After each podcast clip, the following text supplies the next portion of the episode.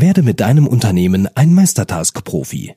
Zusätzlich zum beliebten Meistertask Basic Workshop gibt es jetzt auch den Pro Workshop. Alle Termine und die Buchungsmöglichkeit findest du unter larsbobach.de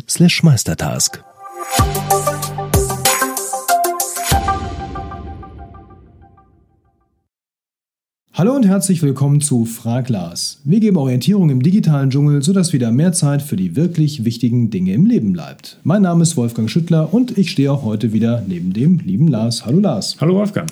Ja, es ist wieder soweit. Eure Fragen sind dran, die ihr hier stellt bei Frag Lars unter der E-Mail-Adresse fraglars.larsbobach.de oder in den YouTube-Kommentaren mit dem Hashtag FragLars entsprechend kennzeichnet. Und wir haben natürlich auch wieder Feedback mit dabei. Und damit fangen wir auch heute an, Lars. Mhm. Nämlich von der Steffi kommt ja. Feedback. Aus Nürnberg ist sie. Und äh, sie sagt, lieber Lars, mit iOS 13 lassen sich äh, PDFs ja auch in Evernote prima bearbeiten. Das Thema hatten wir letztens mal hier. Vielleicht magst du es deiner Community ja teilen. Und zwar macht sie das folgendermaßen. In Evernote nimmt sie ein PDF, klickt es an, geht auf iOS teilen, dort die Markierung wählen, ja, das steht da. Dann lässt sich das PDF super annotieren. Mhm. Anschließend auf Fertig klicken, Datei sichern, in, dann wieder iOS teilen, Evernote auswählen und dann hat man die neue und die alte Version in Evernote gespeichert. Ja, Steffi, vielen Dank für den Tipp. Sehr gut. Es gibt ja auch in Evernote sogar eine Markierungsfunktion. Dann habe ich das hinterher auch nicht zweifach, wobei die sehr rudimentär ist und auch nicht zu empfehlen. Ne? Also man kann auch in Evernote das Ganze machen auf dem iPad.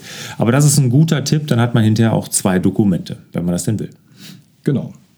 Dann haben wir den Michael, da geht es auch ein bisschen um Evernote. Er fragt nämlich, archivierst du deine E-Mails eigentlich ausschließlich in Gmail, Schrägstrich in der G Suite oder auch nochmal zusätzlich in Evernote? Ja, das ist äh, eine gute Frage. Vor allem, wie grenzt man das ab? Wann äh, packe ich sie nach Evernote und wann nur in der Google G Suite oder in Gmail? Ähm, also ich mache beides, also nicht grundsätzlich. Ne? Ich habe dann überlegt, wann mache ich was und bei mir ist es so, sobald ich für irgendetwas Geld ausgebe, sei es zum Beispiel, wenn ich eine Reise buche oder ein Ticket irgendwo für kaufe ne? oder eine Eintrittskarte, was weiß ich was und dann kriege ich eine Bestätigung dafür, die E-Mail und und und, die lege ich dann nochmal in Evernote ab, sobald ich Geld dafür ausgebe. Wenn es irgendwas ist, wo ich kein Geld für ausgebe, was mir dann auch nicht so wichtig erscheint, dann landet das nur im reinen E-Mail-Archiv bei Google. Okay, prima. Als nächstes haben wir den Markus. Der Markus verwendet Meistertask nicht im Team, sondern alleine mhm. und zwar zur Übersicht äh, in seinem Job. Er hat zwölf Standorte in der Verantwortung. Für jeden Standort hat er ein Board, wo er dann eben selber Tasks anlegt und diese dann eben laufend auch bearbeitet bzw. delegiert, bis sie mhm. dann eben abgeschlossen sind. Jetzt ja. seine Frage.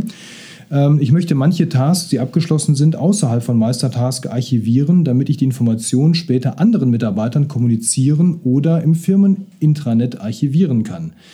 Es würde mir schon reichen, den Task und die Anlagen als PDF zu exportieren. Ich finde da aber leider nichts. Kennst du da eine Möglichkeit? Ja, also die Frage, die man sich jetzt natürlich als allererstes stellt, wieso nutzt du das alleine, wenn du im Team arbeitest? Ne, das macht ja irgendwie wenig Sinn. Ne? Also das ist ja gerade die Riesenstärke von Meistertask. Die Teamfunktionalität, die Teamkollaboration, dass ich im Team nutzen kann, dass ich da Aufgaben delegiere, sofort darüber kommunizieren kann. Also mir scheint es, da hast du irgendeine Schranke, irgendeine Leitblanke bei dir auf die Straße gestellt, um die du jetzt immer drumherum musst. Und mit dieser Frage äh, zielst du ja etwas darin, machst es dir unnötig kompliziert. Überleg mal und hinterfrag mal, warum du es einzeln oder alleine nutzt und nicht mit deinem Team. Das macht es doch viel sinnvoller. Wenn du das exportieren willst, du kannst Projekte, das heißt ganze Board kannst du exportieren, indem du zum Beispiel Drucken anwählst. Du kannst die drucken und in dem Moment, wo du druckst, zum Beispiel mit dem iPad, kannst du dann, oder es geht auch mit dem Browser natürlich, dann die entsprechendes das Dokument dann natürlich in jede x-beliebige Archiv oder so dann auch ablegen. Wunderbar. Der Florian eine Frage und zwar möchte er gerne wissen, wie organisierst du eigentlich deine Agenda, deine Anrufe und deine E-Mails? Er hat als Projektmanager sehr viele E-Mails, er schreibt sogar extrem viele E-Mails, deren Feedback ich nicht aus dem Auge verlieren darf. Momentan lege ich mir für fast alle E-Mails eine Aufgabe an, aber selbst mit Quick Add von Todoist frisst das wirklich viel Zeit bei 50 bis 100 E-Mails plus am Tag. Gibt es da eine andere Lösung? Für oder ist die Lösung eben die langsamere, aber dafür habe er da wirklich alles immer im Blick. Ja, das Thema beschäftigt ihn wirklich sehr. Er ist Projektmanager, Student und Unternehmer gleichzeitig. Da kommen eben viele E-Mails zusammen, bis zu 200 am Tag. Okay, äh, da gibt es natürlich nicht ähm, die eine Antwort von mir, da kann ich dir ganz viele äh, Tipps zu geben. Erstmal würde ich hinterfragen, warum schreibst du überhaupt so viele E-Mails? Ja? Also das ist äh, grundsätzlich so, gibt es nicht vielleicht sogar E-Mail-Alternativen? Und da kann ich wieder auf Meistertask verweisen. Meistertask im Team nutzen, spart E-Mails. Ja, ich habe ja auch den Vortrag, den ich ja auch anbiete, den ich für, bei, bei Firmen führe, ähm, warum man E-Mails im Team verbieten sollte, was wir nämlich hier ja im Team auch machen. Wir schreiben uns keine E-Mails, wir machen das alles in Meistertask. Also das wäre so der erste Tipp, vielleicht mal zu überlegen, gibt es Alternativen, sodass ich vielleicht gar nicht so viel E-Mails brauche. Wenn du die auf Wiedervorlage legen möchtest, ne, da gibt es ein gutes Tool, Boomerang nennt sich das. Das ist äh, ein Add-on für Gmail oder für die G Suite. Gibt es mittlerweile auch als eigenen E-Mail-Client fürs iPad, habe ich das gesehen, aber nicht getestet. Boomerang deshalb, ich kann mir da, wenn ich eine E-Mail verschickt habe, die auf Wiedervorlage legen. Ja, also wenn ich was verschickt habe, sodass sie als Boomerang zurückkommt. Daher auch der Name.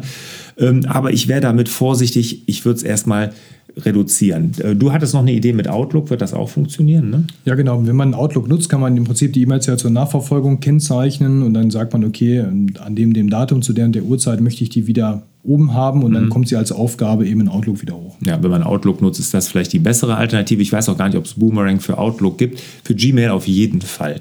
Ne? Aber generell überlegt ihr mal Alternativen zu so vielen E-Mails. Dann haben wir als nächstes den Erik und der Erik hat ein iPad Pro 12 5,9 Zoll mhm. und nutzt das im Porträtformat auf dem Schreibtisch, ja, so wie ein schöner klassischer Notizblock. Und zwar genau dafür, er möchte nämlich mal eben schnell auch was schreiben können.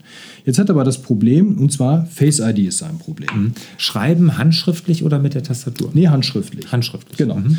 Ähm, also wenn das iPad wie ein Blatt Papier auf dem Tisch liegt, erkennt Face ID das Gesicht eben nicht, weil es eben zu flach ist und der Kamerawinkel da nicht stimmt. Da er mhm. auch einen relativ guten Code hat, ist es mit dem Eintippen zu langwierig und äh, das ergibt eben dann auch für ihn keinen Sinn, weil er dann viel zu lange braucht, um mal eben schnell was in GoodNotes aufzuschreiben. Apple-Notizen, da würde es ja einfach mit dem Stift auf dem äh, mhm. Sperrbildschirm gehen, will er nicht nutzen. Ja.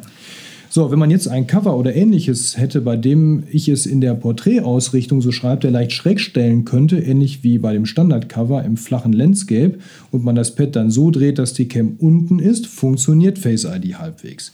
Hast du da eine coole Lösung, wie er sich da irgendwie aufstellen könnte oder sein iPad, um da entsprechend ähm, das einfach so nutzen zu können? Also du kannst ähm, ja, also du brauchst ja eine feste Unterlage. Ne? Also deshalb, äh, also was ich habe, ich habe es ganz, ganz selten, dass mir das auch mal passiert. Bei dir hast du das auch manchmal, wenn es so flach auf dem äh, Ich habe hab noch das alte iPad, da habe ich Touch-ID. Ach so, okay. bin ich raus. ja, bei mir ist es manchmal so, dass ich mich dann kurz nach vorne beuge und dann funktioniert das in der Regel. Es könnte sein, wenn du das erste, das war das 12,9 Pro, das 12,9 ja? Pro. Ja. Also das, das aktuelle wird das dann sein. Genau. Ne? Ja, okay. Da, bei der, weil die ja mit der Face ID haben sie ja was geändert mit der letzten iPad-Generation, dass es ein bisschen besser klappt. Vielleicht liegt es daran. Ansonsten, wenn du sowas zum Schrägstellen nimmst, gibt es natürlich so ähm, Laptop- ähm, wie nennt sich das, diese Stands oder sowas? Also ne? Notebook-Ständer, ne? Notebook-Ständer, genau, ja, alles klar. das könnte so einfach sein, ne? Ja, genau. Die gibt es ja, nur dann hast du, weiß ich nicht, ob das, dann liegt die ja nicht komplett auf dem Tisch auf, ne? Also vielleicht einfach mal mit dem Kopf so ein bisschen nach vorne beugen, wäre vielleicht keine schlechte Idee. Wobei wir haben, ich kenne ein, zwei Sachen, die kann man mal verlinken und die kannst du dir mal angucken. Das sind Notebook-Ständer, die werden genau dafür benutzt. Vielleicht mhm. guck sie dir an und probierst vielleicht auch im Zweifel mal aus. Ja, kann man machen. Genau. So, zum Schluss haben wir den Clemens und ähm, der Clemens hat eine Frage, da geht es auch so ein bisschen wieder um die G Suite hier. Mhm. Und zwar nutzt er oder möchte gerne die G Suite Sachen nutzen und mhm. er fragt, naja, ihr nutzt das doch bei euch und ihr nutzt doch auch Apple Hardware, oder? Wie sind denn hier eure, Schrägstrich deine Erfahrungen zu der Kombination G Suite nutzen auf Apple Hardware?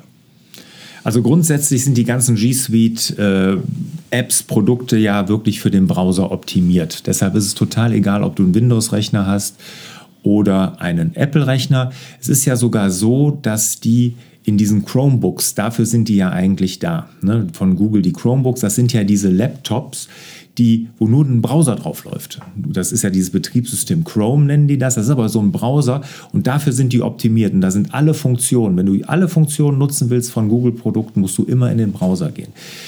Ähm, leider haben sich diese Chromebooks hier ja nicht durchgesetzt. Das ist schade. Ich habe mal eins getestet vor ein paar Jahren. Ich fand das richtig, richtig super. Ja, also wenn man das wirklich nur dafür nutzt, dann sind diese Dinger super. Preis-leistungsmäßig unschlagbar. Ja. unschlagbar. Ne? Für ein paar hundert Euro kriegt man da wirklich gute, gute Laptops. Ne? Also locker, Und wenn man richtig was Hochwertiges haben will, gibt es von Google die Dinger. Die kosten aber immer noch die Hälfte von einem, von einem MacBook. Die brauchen aber auch nicht die Rechenleistung, weil wie gesagt, alles ja im Browser läuft und der Rechenvorgang hinten irgendwie im Server dann, dann stattfindet.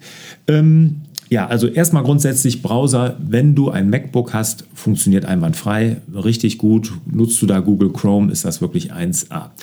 Ähm, die Apps von Google für Apple, dachte ich immer, die sind ein bisschen spartanisch und ein bisschen sperrig bis ich dann mal ein Android-Handy in der Hand hatte, das ist ja auch ein Google-Betriebssystem, festgestellt habe, die sind da genauso. Ja. Das ist genau der gleiche Kram. Ne? Also, da, äh, also Gmail zum Beispiel, ähm, das ist wirklich ein bisschen komisch, also schade, weil das im Browser so, so toll und intuitiv und mit so viel Funktionen ist.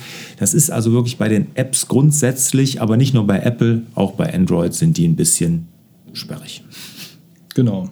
Und ansonsten gilt, also man kann die Google Drives natürlich ganz normal einbinden ins äh, macOS. Ne? Genau. Das ist kein Problem. Da hat man ja als Laufwerk eben da liegen. Also auch da gibt es keinerlei Einschränkungen oder so. Doch, eine Einschränkung fällt mir ein, jetzt doch, wo du das sagst. Wenn man Dateien auf dem iPad nutzt, da gibt es noch keine Möglichkeit, ähm, die G Suite, die, gibt, äh, hier dieses, äh, den Business-Bereich da zu nutzen.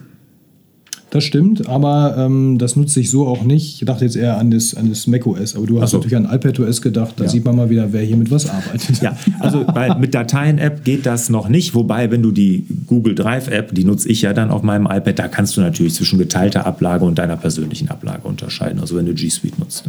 Korrekt. Gute Ergänzung, wichtiger Hinweis. Ja, das war's für heute. Ah, super. Wenn ihr noch Fragen habt, fraglas.larsbobach.de per E-Mail oder wie gesagt hier in YouTube unten in den Kommentaren mit Hashtag FragLars. Ja, danke Wolfgang. Ich wünsche dir und euch natürlich wieder mehr Zeit für die wirklich wichtigen Dinge im Leben. Ciao. Tschüss.